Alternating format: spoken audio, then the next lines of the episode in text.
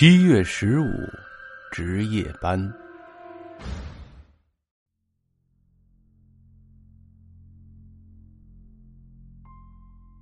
当最后一片吵嚷消失后，意味着打扑克的机动科的战士们也回家了。我收起扑克，回到办公室，卧在沙发里。忙了一天，真的有些疲惫。二班的工人师傅已经开始干活了，压力机声有节奏的响着。生产销售指标都完成了，厂长少些脾气。我作为办公室主任，也该省些心了。楼下马路边的树下，几个闲职的夜班在聊天。我打了个哈欠，想要睡觉了。偏偏这时候手机响了，是妻子孙小翠打的。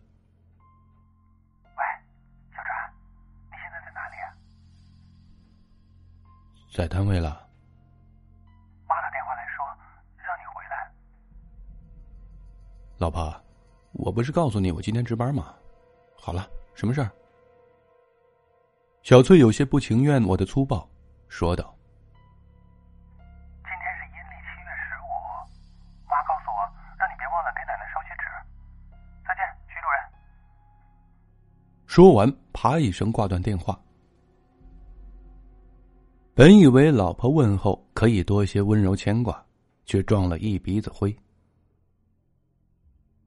闹了一会儿心，下楼散步时，正碰到几个值夜班的检修工人要出去喝酒。看到我，只好陪笑。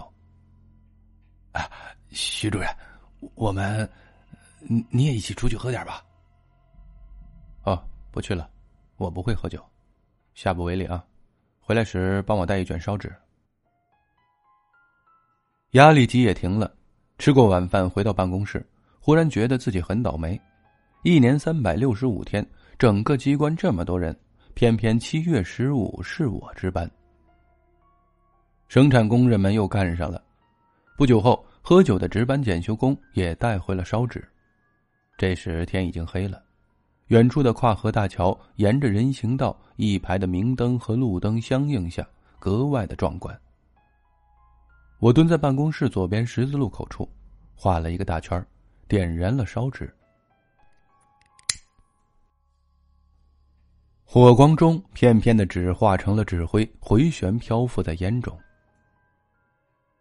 想起把自己带大奶奶的勤劳还有慈爱，又想到小时候奶奶给我嚼花生米吃，我不禁潸然泪下。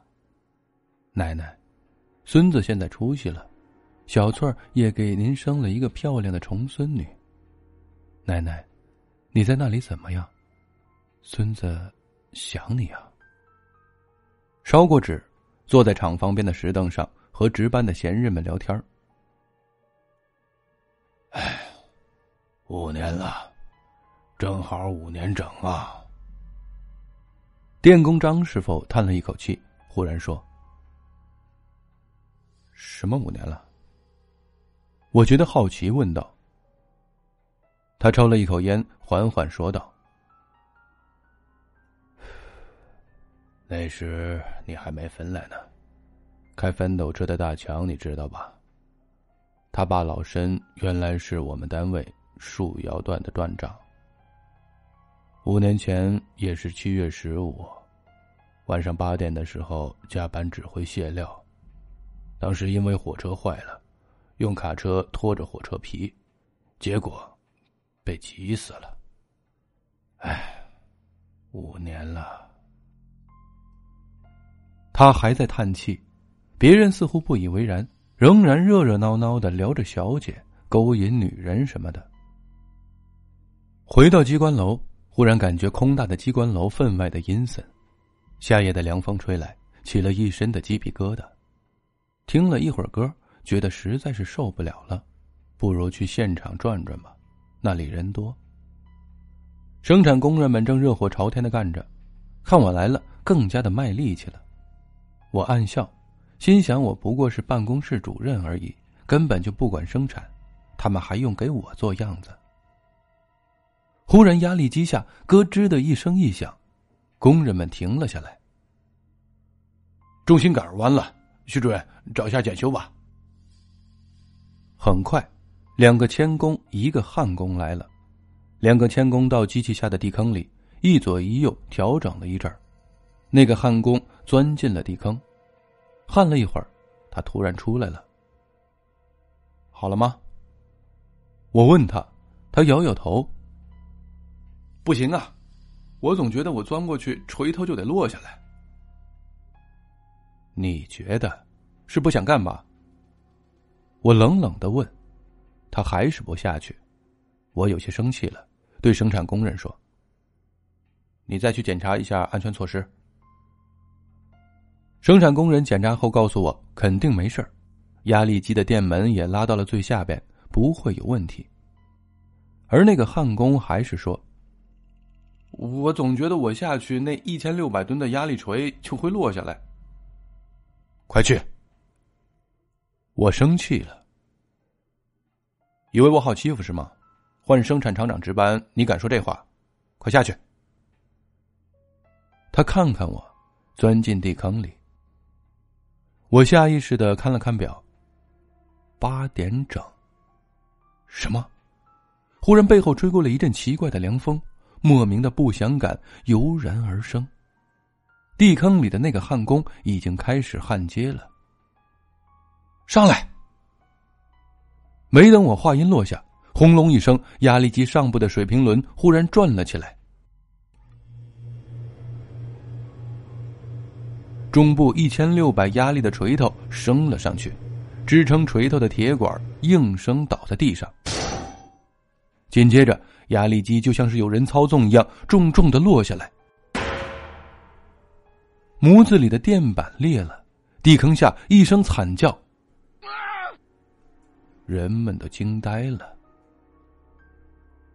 出事了！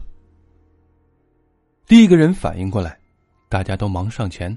班长告诉操作工：“快去把锤头升起来。”操作工跑到操作台，没没没给电呢。什么？我已经浑身发抖了，虽然平时没少听说生产事故报告，但是亲眼看到还是第一次，而且没有电，没有人操作，那个锤头竟然自己升降。我赶到店门处一看，果然电是断的。想起刚才吹过的奇怪的凉风，我感到毛骨悚然。一个老工人看我愣着。自己过来给上电，在操作台上摆弄一阵后，升起了锤头。一个钳工立刻钻进地坑，地坑里狭小，但是我还能看见，里面的焊工上半身已经被压成了肉饼了。那个钳工拖住他的腿往外拉，老工人也觉得不对劲儿，死死的看着操作台。啪！操作棚棚顶的一个大螺丝掉了下来。正砸在老工人紧护着按钮的手上。哎呦！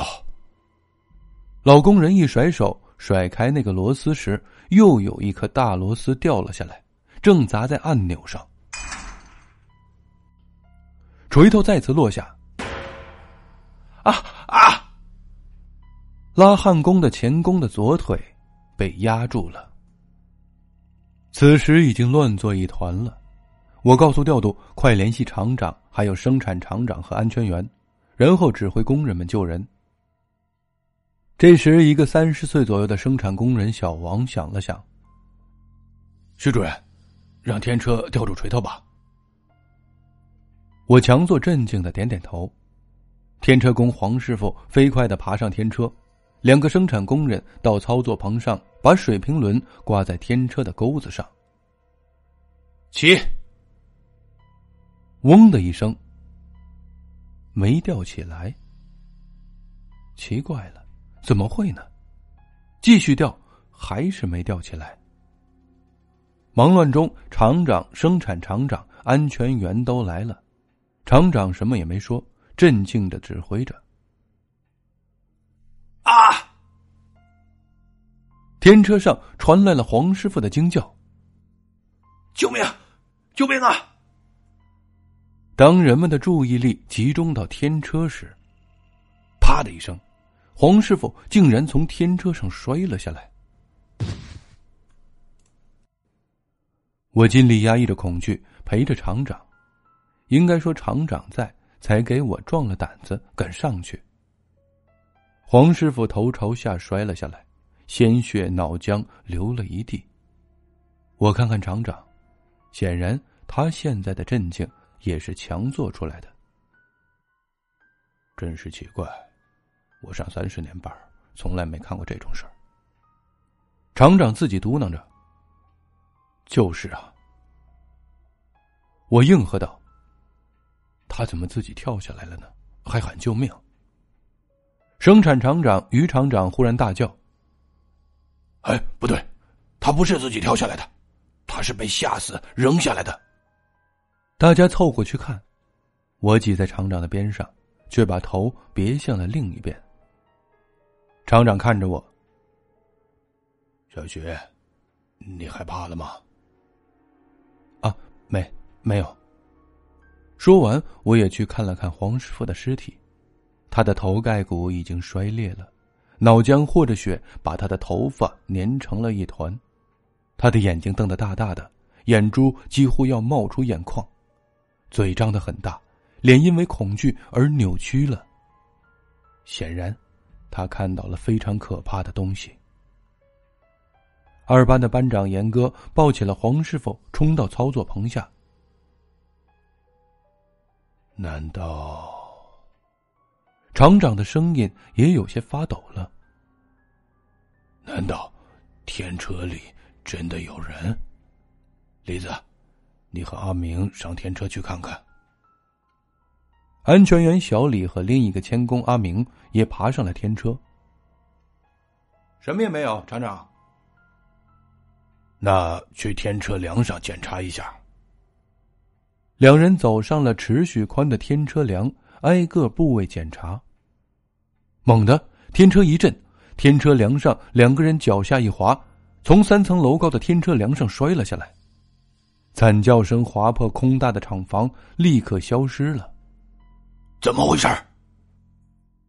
厂长显然害怕了，歇斯底里的吼了起来。轰隆一声。无人操作的天车竟然吊起了水平轮，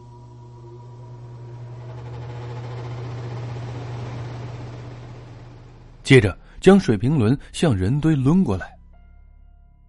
没有准备的人们很快就被抡倒了四个，个个脑浆迸裂，抽动一下就不动了。邪门，快跑！我终于从恐惧中醒过来。拉着吓呆的厂长跑下操作棚，剩余的工人们也跑了下来。